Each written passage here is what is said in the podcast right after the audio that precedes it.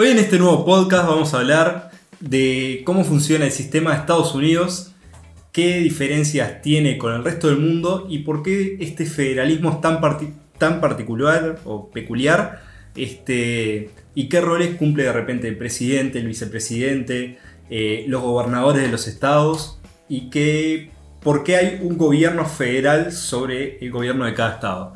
Este es un nuevo podcast de Planeta Político. Mi nombre es Juan Cruz Caorsi y hoy estoy con Gonzalo Rey. Una vez más en este nuevo podcast, donde vamos a hablar de un tema que ya hemos tocado, para los que nos siguen en Planeta Político en las demás redes, lo hemos tocado mucho el año pasado con las elecciones. Hemos hablado de varias particularidades de Estados Unidos y hoy lo vamos a, trasladar a este podcast, aprovechando también que Juan en su canal Mapa Político grabó esta semana un video sobre la puja de poder, por así decirlo, entre Kamala Harris y Biden y toda esa situación que se viene hablando desde previo a la elección de cuál iba a ser el rol verdadero de un Biden ya de una edad bastante mayor, con una Kamala Harris que viene impulsada desde los sectores de la renovación del Partido Demócrata, ¿no? No, claro, aparte el Partido Demócrata en los últimos años, tras la salida de Obama, es como que pasó una breve crisis y hoy por hoy, en las elecciones pasadas, nos encontramos con muchos eh, líderes de una bastante muchos candidatos, muchos... que nos podemos encontrar a Biden que se presentó con 76 años, no 75, nos encontramos con Bernie Sanders, Sanders 78 años. 78 ahora. Mm. En las, cuando fueron las internas tenía 76 y bueno, y Bloomberg también. Entonces es como que bueno, quizás esto, estas personas que han sido tan fuertes eh, a lo largo de su carrera política, hoy por su edad se ven un poco más avejentadas, pero tienen que de alguna forma ayudar a su partido a darle lugar a las personas nuevas. En este caso, eh, en este periodo, bajo la administración Biden, se está tratando de hacer eso con Kamala Harris, a quien, como vimos en el video de Mapa Político, si bien esto que se ha dicho sobre si realmente Biden iba a ser un títer o no, esto no se está cumpliendo en este momento y es algo bastante alocado, pero sin lugar a dudas sirvió para sembrar un poco de, dudas en la gente, en la población, y lo que sí se ha visto fue que Biden le ha dejado, le ha delegado algunas algunas, por así decirlo... Facultades, digamos.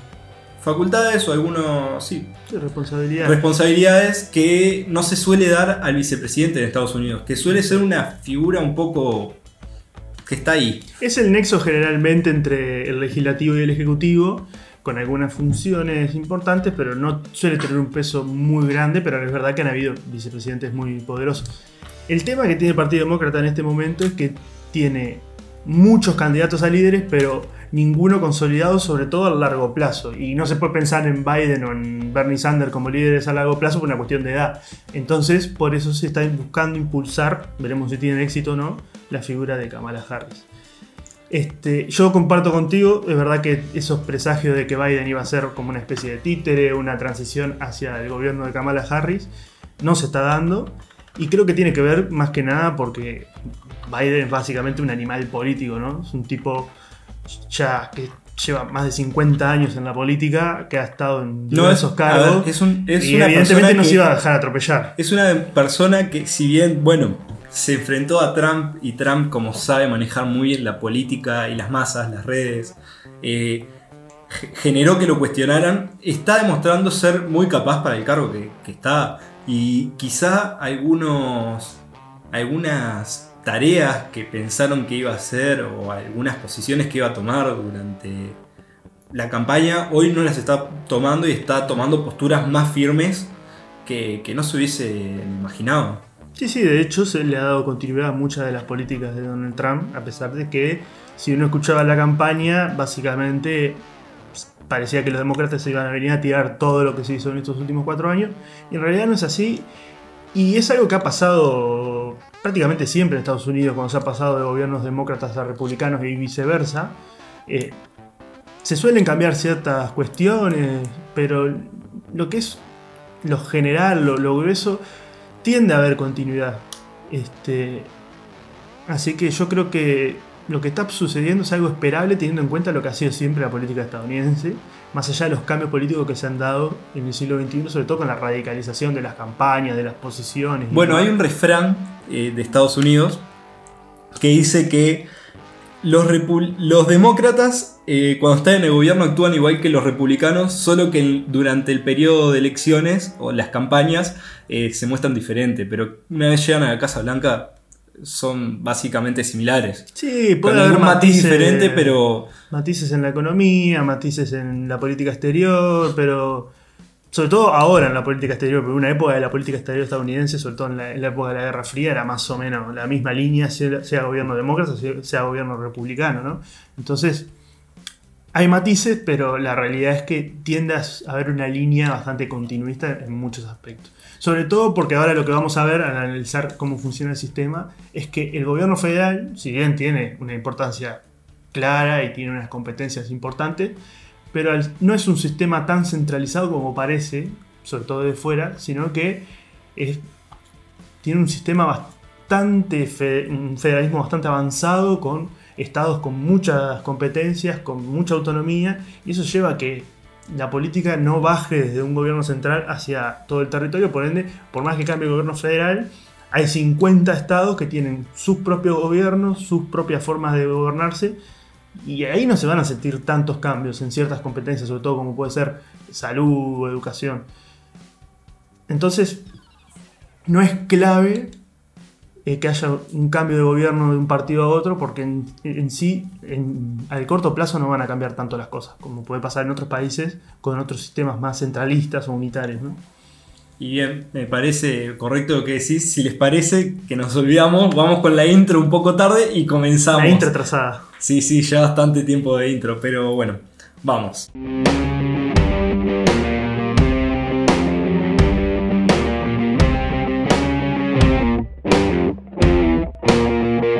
Bien, como hablábamos recién antes de la intro, eh, el federalismo de Estados Unidos es un sistema bastante peculiar y el más antiguo de, este tipo, este, eh, el que se ha llevado a la práctica. En la teoría se, ha hablado antes de, hacer sistemas similares, pero nunca se había hecho.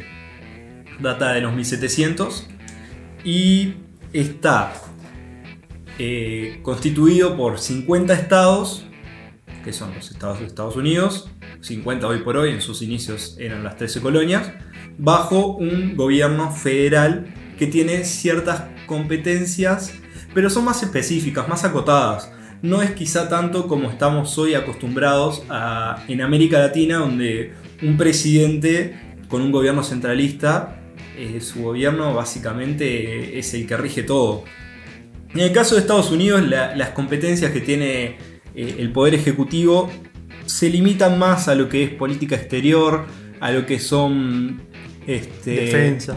defensa, seguridad eh, y algunos temas de salud quizá, pero a gran escala. Ya después cuando entramos en cada estado en particular, eh, cada uno es diferente. Y es allí que de repente nos encontramos que estados como California pueden llegar a tener un mejor, eh, una mejor calidad de vida pero también tienen impuestos más altos.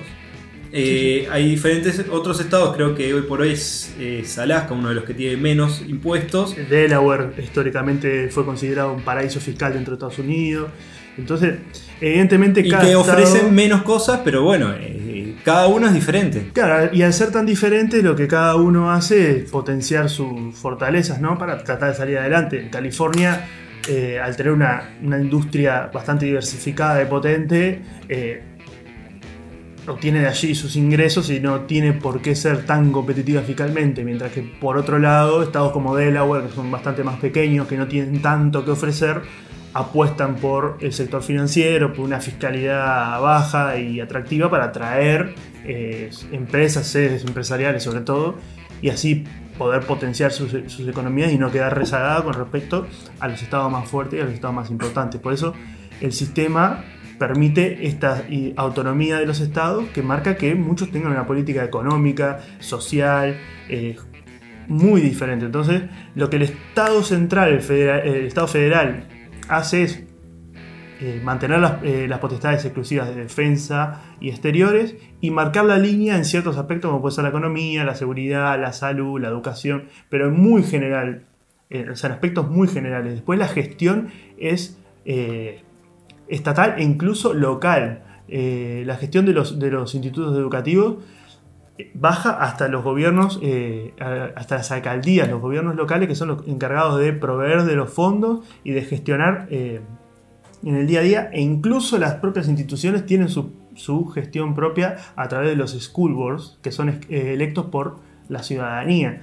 Hasta ese punto llega eh, la descentralización y la división de órganos a los que están sometidos los ciudadanos. Los ciudadanos están sometidos al poder federal, al poder estatal y al poder local que a su vez se puede desglosar en diferentes departamentos. Es muy descentralizado y un sistema organizativo muy, eh, muy complejo. Otro ejemplo de esto que se suele ver mucho en las películas es bueno cuando nos encontramos que en una película, una película policial, está la policía del sheriff, o la policía del condado, o la policía estatal, y además está eh, diversos eh, diversas organizaciones como pueden ser el FBI, la CIA, la CIA igual no actúa dentro de Estados Unidos, pero la DEA y otras organizaciones que son federales y ellas sí actúan eh, a lo largo de todo el territorio de Estados Unidos. Claro, y después a nivel de la justicia lo mismo, está la justicia federal, pero después está la justicia estatal e incluso eh, muchas cuestiones a nivel de delitos y cuestiones eh, judiciales en general cambian mucho, varían mucho dependiendo del estado. Entonces hay diferencias muy grandes y que dependen de la administración de cada uno de los estados. Entonces si no cambia el gobierno estatal y cambia el gobierno federal no significa que vayan a haber grandes cambios a nivel local. Los cambios se pueden ver a nivel general, a nivel de una política mayor a, lo que es el día a día y, la localía, ¿no? sentir un gran cambio eh, en tu ciudad a través del cambio de gobierno federal, eso no, no suele suceder. Pero bueno, es un sistema, como digo, bastante complejo y que y bastante particular y que además ha variado muy poco desde el nacimiento de Estados Unidos. Si bien han, aparecido enmiendas que lo han cambiado, bueno, tiene que se eso podríamos hablar. El tema de las constituciones y las enmiendas de Estados Unidos. Claro, es, algo muy peculiar porque, como volvemos a decir, nosotros por lo general estamos acostumbrados a, a sistemas como acá, América Latina, o quizá, bueno, alguien que esté en España que nos llegue a escuchar, que bueno, hay constituciones y constituciones que se suelen renovar. En Estados Unidos básicamente está la, primera constitución y después están las enmiendas. Claro, las enmiendas son las que realizan algún cambio, agregan o quitan alguna cuestión, pero no es algo que se suele tocar mucho o modificar demasiado. Hay enmiendas que están ahí hace más de 200 años. Sin embargo, en América Latina sobre todo estamos muy acostumbrados a que cada determinado periodo de tiempo haya asambleas constituyentes, se renueven totalmente las constituciones. Eso es algo que en Estados Unidos no sucede. Y, básicamente la constitución marca ciertos pilares, ciertas reglas de juego, pero después todo se va modificando a través de, la, legislación y, de la política. También hay que entender que eh, el sistema estadounidense se rige bajo las reglas del derecho anglosajón, mientras que en nuestra región el derecho anglosajón no es el derecho que nos rige a nosotros, sino que más bien el que heredamos, incluso podríamos decir, de la época romana, que se ha ido modificado hasta nuestros días. Entonces, la forma de organizarnos también por ese lado es muy diferente. Más allá de que los gobiernos de América Latina, una vez comenzaron la independencia, empezaron a inspirarse mucho y a mirar mucho eh, a Estados Unidos, sobre todo para la, cuestión de la separación de poderes y la conformación del Ejecutivo. Pero más allá de eso, no ha habido una gran imitación eh, a, a, los Estados Unidos y países que son eh, federales o, se denominan federales como Argentina o Brasil no tienen, no tienen mucho que ver al federalismo y a la estructura federal de Estados Unidos. Bien, me quiero quedar con eso que recién dijiste de la separación de poderes de Estados Unidos. En Estados Unidos hay tres poderes, como en, casi todos los países de América, eh, nos encontramos con un poder legislativo, un poder ejecutivo y un poder judicial. Tiene muchas peculiaridades, los tres. Eh, del Ejecutivo hablamos un poco, no sé si querés hablar algo más del Ejecutivo, solo que capaz que dentro del Ejecutivo también nos encontramos figuras como los secretarios de Estado que vendrían a ser. Los secretarios de Estado no, los. Sí, los secretarios de Estado, que, vendrían a ser los ministros. Los ministros para nosotros. Bien, después también está el vicepresidente, que el vicepresidente en realidad sí cumple como en otros lados un rol no tan ejecutivo, sino que ejerce casi siempre, o en realidad su rol es ser el presidente de, la Cámara de Representantes. No, de la, del Senado.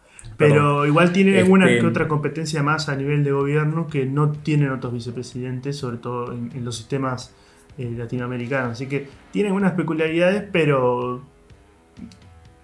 es más o menos. No, hay nada muy particular y distinto a lo que, a lo que podemos ver por, por aquí, por la región. Es que hay veces que en esta materia, como hablábamos recién, en Estados Unidos específicamente en el caso ahora Kamala Harris, que, se le está dando algunas competencias que no se le suele dar, es quizá el secretario de Estado quien, quien cumple un rol más importante antes que el, que el vicepresidente. Claro, no se Sobre todo en materia de política exterior, en materia... No se visibiliza tanto, pero es verdad que cumple un rol muy importante. el secretario de Estado para Asuntos Exteriores de Estados Unidos siempre se ha caracterizado por tener un, peso muy importante. Hay que recordar, por ejemplo, a Henry Kissinger en su época, ¿no? Que era un tipo que tenía muchísimo poder incluso casi igualado con el presidente en su momento por la influencia que había ganado. bueno, durante el periodo pasado de Donald Trump, eh, Mike Pompeo tuvo muchísimo renombre también. También. Este... Que ojo, eso es algo que no es particular a Estados Unidos, sino que se suele dar en, muchos países, ¿no? Donde el, ministro de Asuntos Exteriores, el secretario de Asuntos Exteriores, suele tener un rol muy importante. Pasa también en el Reino Unido, generalmente el, el secretario de Estado para Asuntos Exteriores este, o el consejero de Asuntos Exteriores suele ser el número dos en el gobierno. Este, porque es un aspecto muy importante, sobre todo en estos países que o son o han sido grandes potencias dominantes a nivel mundial, ¿no? porque por ahí el Reino Unido ya no es lo que era, pero sigue teniendo mucha influencia, entonces es un cargo muy importante dentro del gobierno. Así que no es particular de Estados Unidos, pero es verdad que tienen mucho poder. Ahora, las particularidades más grandes, creo yo, también se ven en el sistema legislativo. El legislativo que es un sistema que tiene, bueno, es bicameral como la mayoría de los países latinoamericanos, pero eh, la forma de elegir a, esos representantes es bastante... Eh, Primero creo que deberíamos de hablar cuántas personas integran cada uno. en el Senado nos encontramos con, con, 100, senadores. dos por cada estado, no importa la población. ya cuando nos adentramos en, en, la Cámara de Representantes, si nos encontramos, eh, son 435 representantes. Y esto sí es eh, en proporción a la, cantidad de personas que tiene cada estado. O sea, no es, el único factor, pero es, uno de los más importantes claramente. Y eso marca que haya grandes diferencias, como por ejemplo que California tiene alrededor de 53 representantes, mientras que otros estados como por ejemplo Wyoming o Delaware, que son más pequeños, pueden tener quizás un único representante en la Cámara. Y también dentro de esta Cámara nos podemos encontrar con representantes de ciertos territorios como puede ser Samoa, como puede ser Puerto Rico. Bueno, que en el caso de Puerto Rico es un caso a mencionar, ya que dijimos que Estados Unidos hoy tiene 50 estados, pero puede que en un futuro no muy lejano tenga 51, ya que hay propuestas que han sido elevadas ya al Congreso incluso, y que se está estudiando la posibilidad de incorporar a Puerto Rico como el Estado 51 de Estados Unidos. Claro, pero al día de hoy, estas personas sí pueden hablar y participar mm. Eh, en la Cámara, pero no, a la hora de votar no tienen voto. Claro, porque se consideran como territorios no incorporados a, la Unión, al Estado de la Unión. Así que tienen una representación, pero no, pero no tienen este, un poder de, voto o una representación eh, al mismo nivel que los 50 estados constituyentes. Lo que decías recién sobre cómo se eligen estos es algo bastante llamativo, ya que eh, no se cambia el Parlamento todo de una vez. No. Eh, se va cambiando en tandas. Eso a nivel del Senado. El Congreso se cambia de forma total. Cada dos años se hace una renovación. Eh, una de las elecciones es en conjunto con las presidenciales. Otra es eh, las famosas midterms, que cada dos años se celebran. Y el que sí cambia de forma parcial, como decía Juan, es el Senado, que cada elección eh, se modifica únicamente un tercio de la Cámara.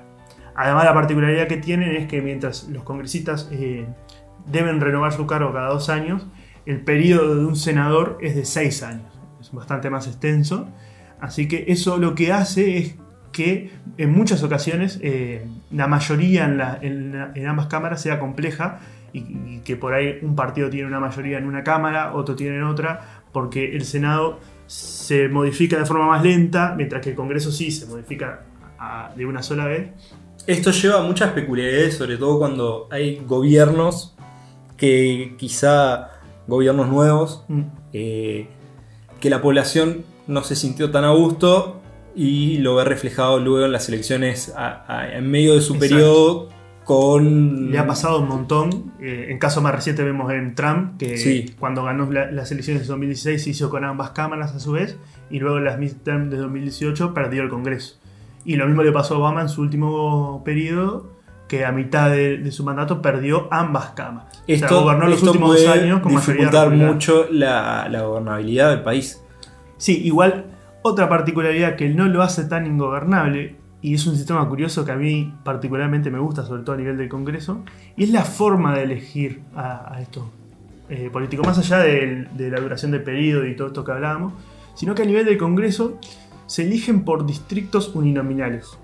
¿Qué quiere decir esto? Es que cada estado a su vez se divide en diversa cantidad de distritos y cada distrito otorga un único congresista. Entonces el congresista que se postula para ese distrito, si bien evidentemente va representando un partido, pero en realidad también eh, eh, la gente que vota allí elige más que nada a la persona, porque al ser un único representante, uno al votar ya sabe a quién está eligiendo por su distrito. Entonces cuando ese congresista va a Washington, uno ya sabe qué votó, qué no votó, si eso favoreció o no a, su estado o a su distrito. Entonces, si la persona no cumple con sus promesas o no desempeña un trabajo que uno pueda ver que favorece a, los intereses locales, a la siguiente elección va y se vota a otra persona. Entonces hacer tan directo el vínculo entre el congresista y sus, y sus constituyentes, que de hecho incluso eh, hay, jornadas donde el congresista va a a, su me sale la palabra en inglés, su constituency, pero no me sale en español, su circunscripción vendría a ser.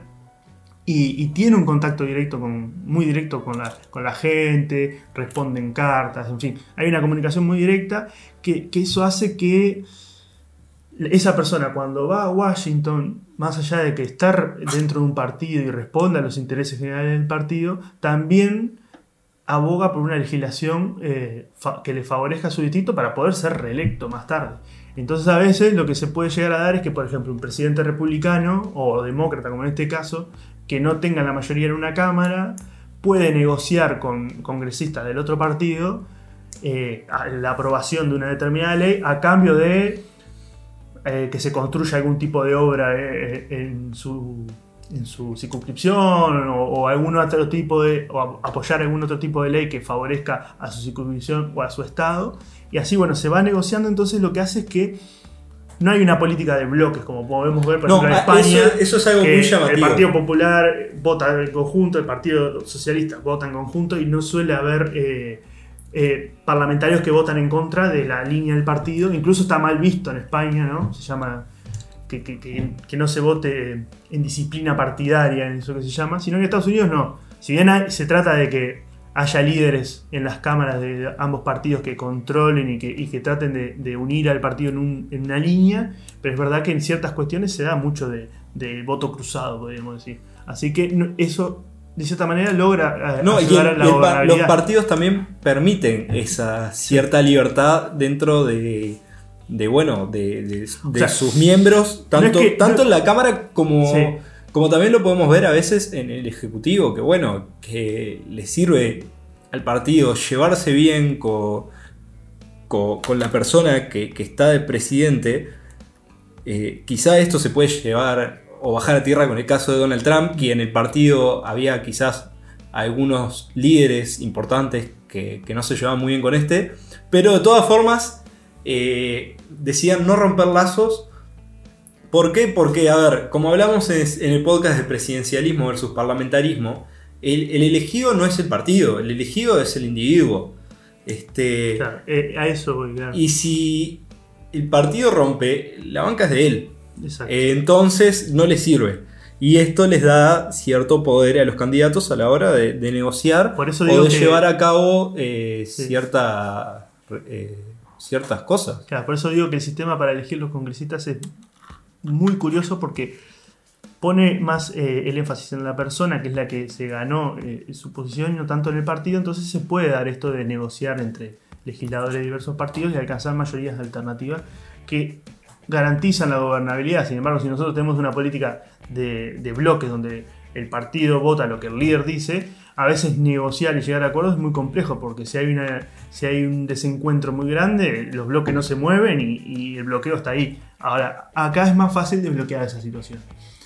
Entonces, por eso digo que para mí de lo más curioso que tiene eh, eh, Estados Unidos, y esto además se traduce a, los gobiernos estatales, que funcionan más o menos con el mismo sistema. Yo te digo otra cosa más curiosa, y ya pasamos al Poder Judicial. Una de las cosas quizá para mí más curiosa es el tema de que los jueces, eh, eh, los jueces eh, federales, su cargo es vitalicio. Es algo que hoy por hoy en gran parte del mundo es algo bastante difícil de entender. hay algunos países que lo conservan, pero la mayoría suelen renovarlo cada Que una, una vez elegido, designados para su cargo, hasta que fallezca o hasta que decida retirarse, salvo un proceso un poco engorroso para destituirlo de su cargo, algo parecido con impeachment. de salud, de corrupción, etcétera, pero. Este. permanecerá allí. Yo me acuerdo la otra vez, ¿qué fue? La semana pasada, no, la anterior estaba viendo la película, la, de Mohamed Ali, de mm. cuando el. Eh, el poder este, el poder judicial, este tiene que decidir sobre si es culpable o no para ir a la cárcel por deserción, era, si no me equivoco, que él por sus creencias religiosas alegó que quería ser un, un objetor de conciencia y no participar en el ejército. Exacto. Este, y allí se da toda una trama. Y bueno, nos encontramos con eh, algunos representantes allí en el Poder Judicial que son 7 o 9. Ahí va, nueve. Son nueve. Este, este. Que, claro, que, hay. Por lo general son personas mayores. Y quizá hay algunos de estos que, realmente son muy mayores y están debilitados, pero claro, eh, siguen cumpliendo su rol, su cargo, por, esta razón. Además, lo que también siempre se busca, en consenso entre los dos grandes partidos, es que esos nueve miembros están repartidos de forma tal que haya una paridad de un equilibrio de poder. Generalmente suelen ser cuatro jueces proclives a los demócratas, cuatro proclives a los republicanos, lo que se llama eh, digamos, el sector liberal y el sector conservador de la, justicia, y uno de ellos, eh, el noveno, generalmente suele ser independiente, que es el que en muchas ocasiones de, de juicios en materia política suele desempatar, romper los bloques eh, en favor de uno u otro dependiendo de la situación. Que eso no, eso se le criticó por ejemplo a Donald Trump que no se cumplió bajo su mandato y... Bueno, ya en los últimos meses de su mandato fue que designó a... No designó a una, a, una, jueza. A una jueza eh, en la renovación designó una, nueva jueza también del sector conservador y durante ese momento la corte quedó con mayoría conservadora que eso es algo que no se, no se suele dar y evidentemente no gusta en Estados Unidos, gusta que haya un equilibrio, pero bueno, tampoco es la primera vez que sucede. Y lo, otro particular su cargo vitalicio es muy difícil el proceso de elección de, uno de estos individuos, porque cuando se elige a alguien, eh, se elige a alguien que va a quedar, y si lo sacan es muy difícil de sacarlo. Exacto. Y después otra particularidad que tienen ya los cargos judiciales más de más bajo nivel y también las jefaturas policiales y demás que suelen ser electos por la gente. La gente suele elegir el juez de, la zona, suele elegir el jefe del departamento de policía de la zona. Son cargos electos por la ciudadanía en voto, que es algo también bastante particular, ya que en muchos países del mundo esto no es así, se designa a través del, por ejemplo, a nivel de... bueno, este fue el caso de Kamala Harris cuando quedó electa tanto de fiscal de distrito de, San Francisco como de fiscal del estado de California. En ambos casos eh, fue por voto popular. Exacto. Y eso es lo que generalmente en los demás países lo que vemos que hay una estructura, ya sea el Ejecutivo, a través del Ministerio del Interior o un Ministerio de Justicia, que suele designar estos, estos miembros, pero sobre todo a nivel de, la jefatura de policía, eso generalmente es ordenado por el Ministerio del Interior. Acá no, es electo por la ciudadanía. No, lo otro que es llamativo, claro, como volvemos a decir, son cargos vitalicios, es que hay veces que estas personas pueden acaparar mucho poder. Porque si bien no es una sola, son nueve personas, donde éstas se pongan de acuerdo eh, la mayoría de las veces, pueden hacer muchísimas cosas que por otras vías no se podrían hacer. También hay una cuestión y que ellos dependen igualmente del poder político, ya que llegan gracias a ellos. Porque eh, le debe mucho. Si bien es el presidente el que elige los. Eh, cuando hay una vacancia, el que elige la persona, el candidato a ocupar dicha vacancia, eso tiene que ser después refrendado por el Senado. Entonces, por más que uno llegue allí y ya ocupe un cargo vitalicio, uno está ahí por el poder político, entonces tampoco es que se, se, den esas situaciones donde la, corte se ponga de acuerdo y, básicamente se, se, entienda de todo lo demás y quiere impulsar cuestiones que por sí sola que no le corresponden. Así que suele estar bastante ordenado. A mí eso de que eh, a los jueces los elijan los políticos nunca me, nunca me, atrajo demasiado porque creo que afecta a la independencia del Poder Judicial. Pero dentro de todo es un sistema bastante independiente el, Poder Judicial en Estados Unidos, a diferencia de otros países. O sea, quizá funciona porque es en Estados Unidos. Mm. en otro país con otra idiosincrasia o otra o que se pueda dar otras cosas, quizá no funcionaría de esta forma. Y hay ejemplos. Y yo siempre pienso, por ejemplo, en España, que es otro de los países donde el Consejo General del Poder Judicial, que es el órgano más alto de la justicia española, es electo por acuerdo político. Este, tu relación amor-odio con España es tremenda. Y bueno, pasa que España, España tiene un significado especial a nivel emocional, pero a nivel político, cuando uno ve eh, las situaciones que, que suceden en el país, sobre todo en los últimos años, son bastante, bastante lamentables y hay cuestiones, sobre todo a nivel judicial, me parece que desde el año 80 eh, eh, los políticos invadieron el poder judicial. la idea era hablar de Estados Unidos, no de España. Bueno, eh, se nos cortó recién, discúlpenos. Este, como decíamos, no, no, vamos a, irnos por las ramas con, el tema de España. Era más que nada para comparar y, y ver los paralelismos de cómo funcionan los los sistemas y judiciales y su independencia, pero, sí, volvemos ya rápidamente a Estados Unidos. Este, no sé si querés hablar algo más de, cómo funciona el, gobierno federal o ya pasamos a alguna... Yo creo que podemos pasar ya al terreno estatal para ir redondeando. Así que... Bien, cada estado, como decíamos, eh, elige un gobernador Sí, es básicamente. Es, como, el sistema federal se replica al, sistema estatal. Eh, eh, hay un ejecutivo, o sea, hay un legislativo. Un estado de Estados Unidos es básicamente un país bajo un gobierno. Exactamente. Eh, o sea. Tiene su propia constitución.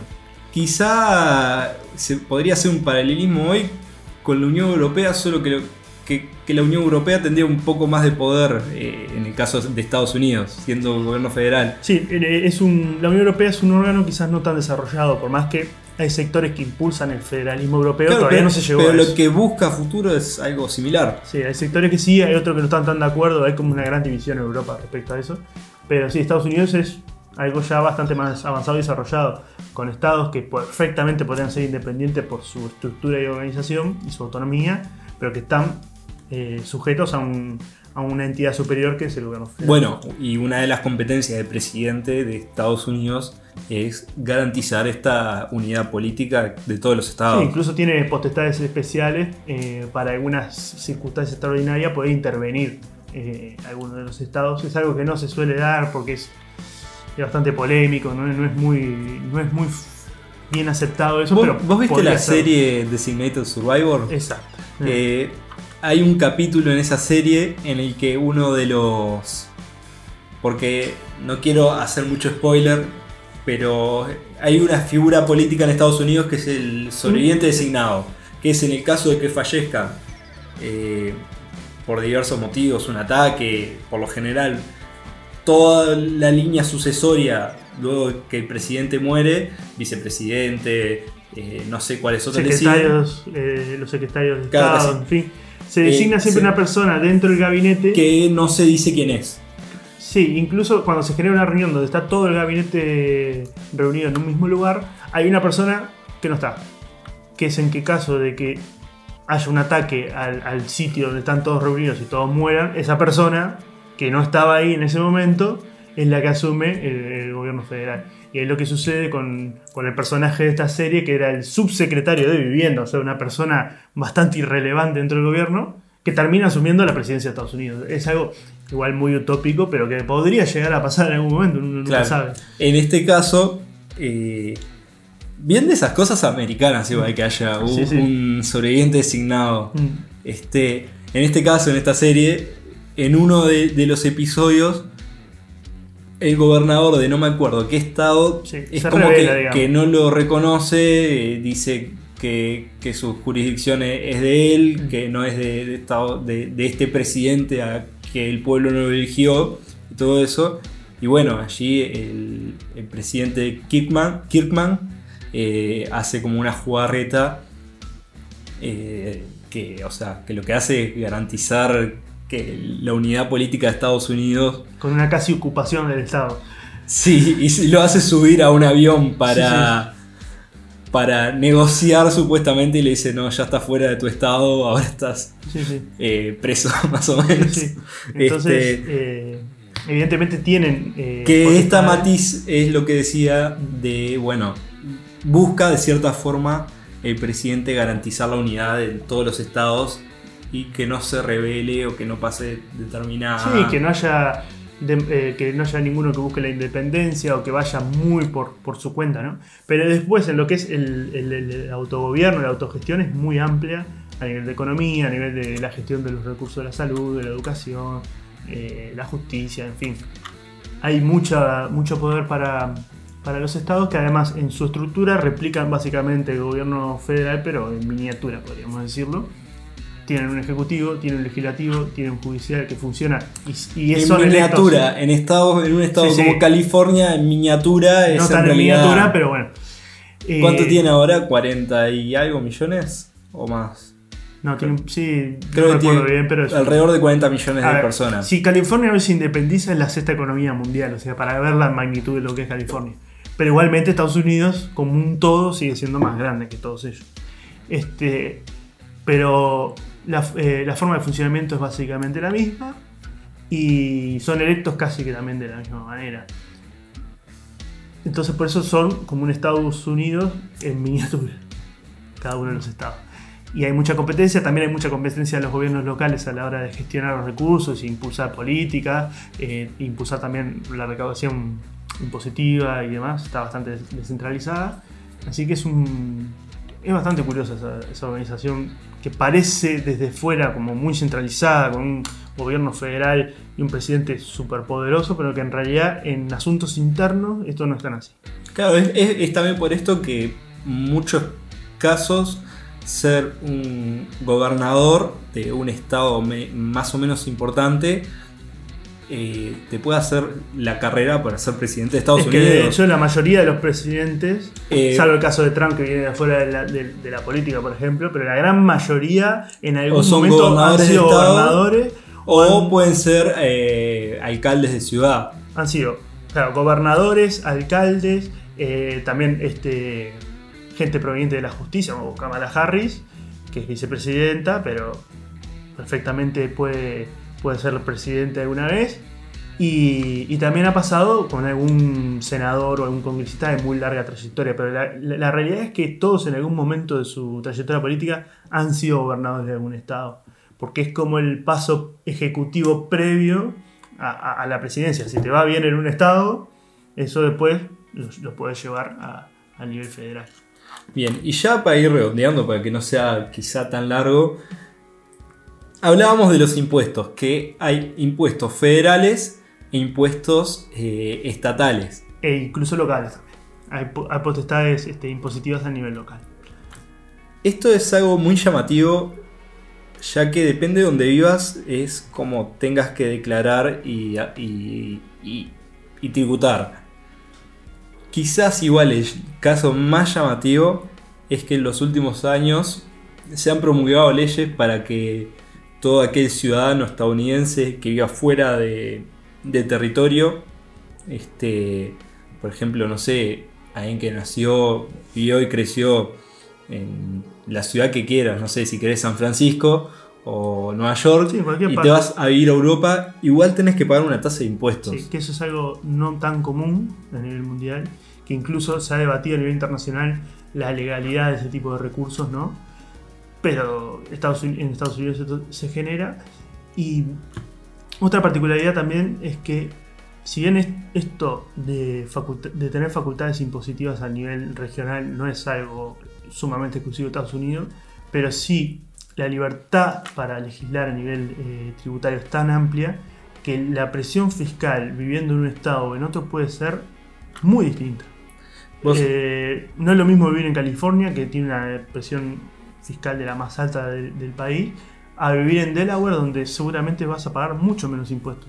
Entonces es, bastante curiosa la diferencia que hay dentro del mismo país. No suele claro, ser tan grande. Quizá muchas veces se habla, bueno, los salarios de California mm. son los mejores de Estados Unidos, pero también, bueno. El costo de vida también es alto, ¿no? ¿Cuánto, ¿Cuánto te pagan y cuánto te sacan por un lado? Capaz que en Delaware te pagan la mitad pero el costo de vida eh, es la mitad o menos. En Nueva York, en Nueva York también hay muy buenos salarios, pero el costo de vida es enorme. Entonces, las grandes, esas grandes diferencias por ahí no se dan en todos los países del mundo y tiene que ver mucho con la libertad de política económica para cada estado e incluso cada ciudad. Vos sabés que viendo esto de buscando información de lo de los impuestos para personas que viven fuera de Estados Unidos, me encontré con una nota del 2013 que fue eh, en este, año 2012 que se aprobó una ley, acá la tengo, ley de cumplimiento fiscal de cuentas en el extranjero, que bueno, que esta ley aplicaba para todas aquellas personas que tuviesen un patrimonio mayor a 50 mil dólares, que tenían que empezar a pagar impuestos los, los bancos, por así decirlo, por esta persona. Como que se les empezaba a exigir. Este, muchas personas decidieron darse de baja a la ciudadanía estadounidense, renegar a que eran estadounidenses, entregar su ciudadanía, por así decirlo, para dejar de pagar este impuesto.